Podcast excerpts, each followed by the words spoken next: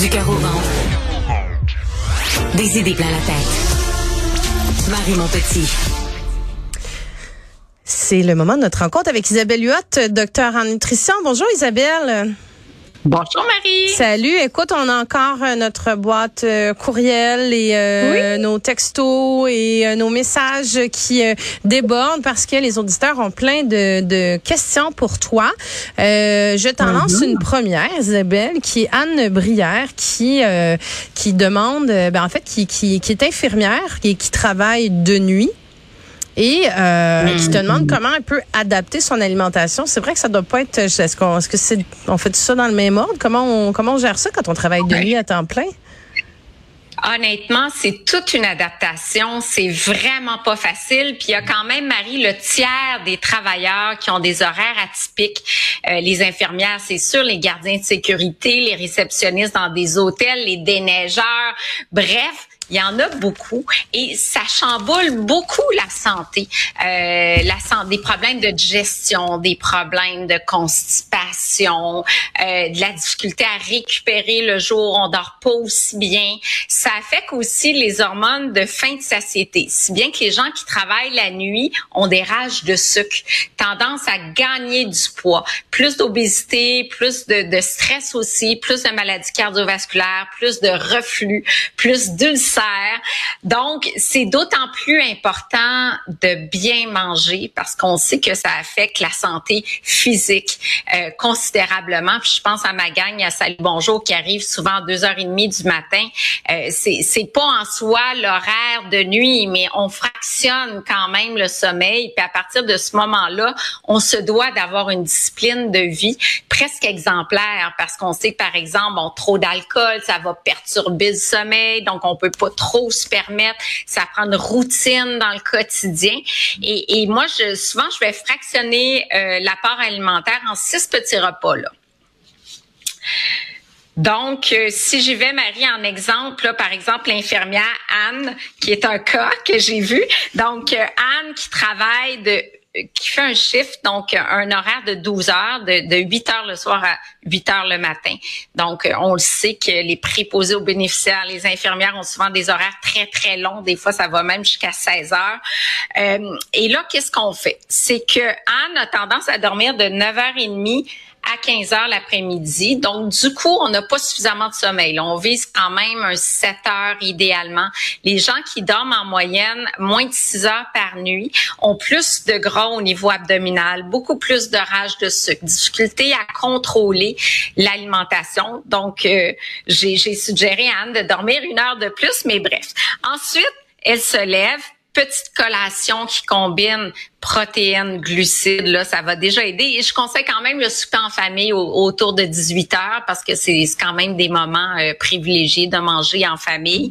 Euh, par la suite, durant la nuit, des fois, il n'y a pas de pause. Hein, ça dépend du métier. C'est sûr que si on est euh, préposé aux bénéficiaires, on est sur les étages, il y a toujours des cas. Ben, à ce moment-là, les calories liquides de genre boisson de soya, smoothie, euh, ça, c'est vraiment pratique parce qu'on peut mettre ça au poste de travail, prendre quelques gorgées. Ça nous donne un petit peu d'énergie euh, rapidement durant la nuit. Puis si on a une vraie pause, ben là, on va aller chercher des collations protéines glucides un repas durant la nuit qui se veut essentiellement protéiné. On a vu ensemble cet été que si on a trop de glucides, ça va nous endormir. Puis je vois souvent la nuit aussi les gens avoir tendance à prendre euh, beaucoup de café, café, café pour se tenir éveillé. Mais ça, ça va perturber le sommeil durant la journée. Donc, faut être prudent. Et donc, on mange, grosso modo, Marie, on mange aux trois heures. On prend des petits repas, mais fréquents pour vraiment garder le niveau d'énergie au niveau optimal. As-tu des suggestions de, de collation pour Anne, Isabelle? Oui, absolument. Des collations, là, j'ai fait des exemples de collations qui apportent 10 grammes de protéines puis 15 à 30 grammes de glucides. Là. C'est vraiment le ratio qu'on recommande. Exemple, une tranche de pain avec une cuillère à soupe de beurre d'arachide et une once de fromage ou un mix edamame rôti, fruits séchés, à peu près un quart de tasse. Un petit muffin maison avec une demi-tasse de fromage cottage, un autre exemple. Un fruit avec fromage aussi. Du yogourt grec, trois quarts de tasse avec une demi-tasse de fruits. Euh, sinon, un pudding au chia fait maison. Euh, deux œufs à la coque avec euh, quatre craquelins de blé entier. Ça, c'est vraiment, là, on a vraiment notre 10 grammes de protéines, 15 à 30 de glucides. Ça, c'est vraiment l'équilibre parfait pour donner de l'énergie sans nous entraver, euh, sans affecter là, le niveau d'énergie en fait durant la nuit. Là. On veut le maximum de concentration aussi. Parfait. Une autre, euh, une deuxième question, celle-là, elle est d'Ariane Bellil, mm-hmm. Isabelle, qui, euh, ben, ah, ça, ça, ça, ça, on se pose souvent la question. Elle adore les smoothies mm-hmm. et elle veut savoir si mm-hmm. c'est un bon déjeuner. Et là, je sens que ta réponse va être, ça dépend ce que tu mets dedans. Exact. Ça dépend ce qu'on met dedans. Et en clinique, c'est drôle parce que j'ai vu, euh, je me souviens d'une cliente qui mangeait parfaitement, là, vraiment, là, elle faisait son journal alimentaire, c'était incroyable. Mais le, matin, on avait un smoothie qui avait cinq fruits dedans.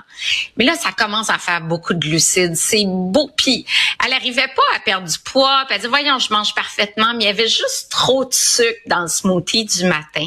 Donc, si on prend un smoothie, on se rappelle, c'est moins soutenu qu'un déjeuner qui va être composé bon de, de, de, de fruits, d'œufs, de, de grains entiers, etc. Les calories liquides supportent toujours moins parce que le fait de passer au mélangeur, même si on met le fruit entier, ça dénature un petit peu les fibres alimentaires du fruit. Donc, ça fait en sorte que c'est un petit peu moins rassasiant. Donc, un smoothie idéal, si on a un fruit sucré, genre une banane, on va mettre une demi-banane et non la banane entière. Puis si j'ai maximum un autre fruit, un petit fruit qui serait moins sucré, genre des fraises. Mais là, je veux des protéines. Donc, j'ai le choix entre la boisson de soya, le lait, euh, le tofu soyeux, euh, du yogourt grec. Et là, je peux rajouter des fibres en ajoutant des graines de chia et ou des graines de chanvre euh, et ou des graines de lin. Donc, je vais rajouter des fibres. Et là, je tombe sur un smoothie qui m'apporte des fruits, donc de la vitamine, des protéines et des fibres, c'est beaucoup mieux. Puis si je veux réduire les glucides, ben, je vais rajouter des légumes. Donc, je peux enlever un, enlever un fruit et mettre du céleri, du chou Et comme ça, quelqu'un qui mange peu de légumes, ben, va dire, ben, au moins, j'ai un légume le matin. Puis des fois, ananas avec les légumes verts feuillus, ça se marie bien. Ou pommes, céleri, carottes. C'est un mix qui est intéressant. Mais là, carottes, ça prend un extracteur à, jus parce que dans le blender, ça marchera pas. Isabelle, j'ai une question qui me vient de la régie. Tu vois, on a toutes des questions sur les smoothies. Est-ce qu'on peut mettre des, euh, des, parce que tu, tu parles de le protéiner, est-ce qu'on peut mettre des œufs dans un smoothie? Ah, c'est une bonne question, mais l'œuf, faudrait que ça soit un mélange d'œufs parce qu'on a vu que l'œuf faut le faire cuire quand même du point de vue euh, salubrité.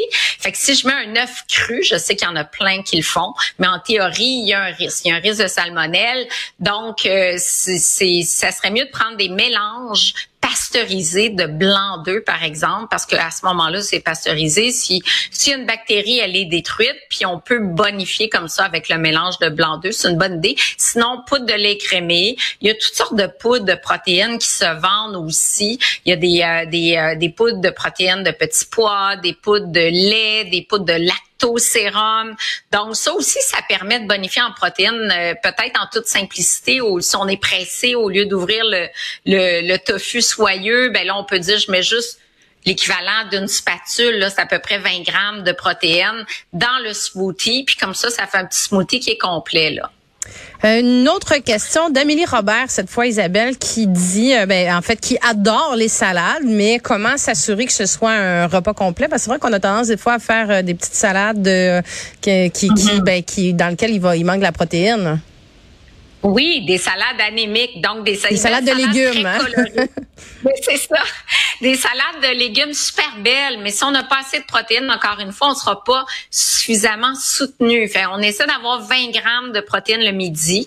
La protéine est plus importante que le féculent le midi encore pour rester dans un état d'éveil. Donc, 20 grammes de protéines, c'est quoi? Un œuf et 55 grammes de thon, fait que c'est l'équivalent d'une demi-boîte de conserve de thon de 120 grammes, ou 75 grammes de poulet cuit en cubes, ou trois quarts de tasse de lentilles avec un quart de tasse de graines de tournesol, ou 85 grammes de crevettes, ou 70 grammes de filet de saumon avec euh, à peu près 20 grammes de feta. Ça peut être trois œufs également. C'est sûr que si j'ai un féculent, genre si je mets du quinoa, qui est déjà un grain céréalier plus riche en protéines, j'ai pas besoin de mettre autant de protéines. Je pourrais mettre juste deux œufs et puis j'ai quand même des protéines dans mon quinoa. Ou ça peut être un bol Bouddha avec euh, des nouilles euh, soba, des nouilles de sarrasin. J'ai déjà un petit peu plus de protéines que dans le riz basmati, par exemple. Puis à ce moment-là, je peux mettre un 60 grammes de poulet à côté. On peut marier des fruits aussi, poulet, mangue, nouilles, soba, c'est vraiment bon. Il y a mille et une variantes. Moi, je suis très, très, très salade. Fait que c'est juste de retenir, dans le fond, d'avoir assez de protéines pour nous soutenir. Puis on vise le fameux 20 grammes de protéines, que ce soit le midi ou le soir. Là.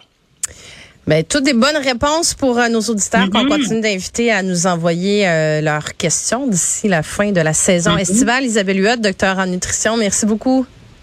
Merci Marie. Ouais.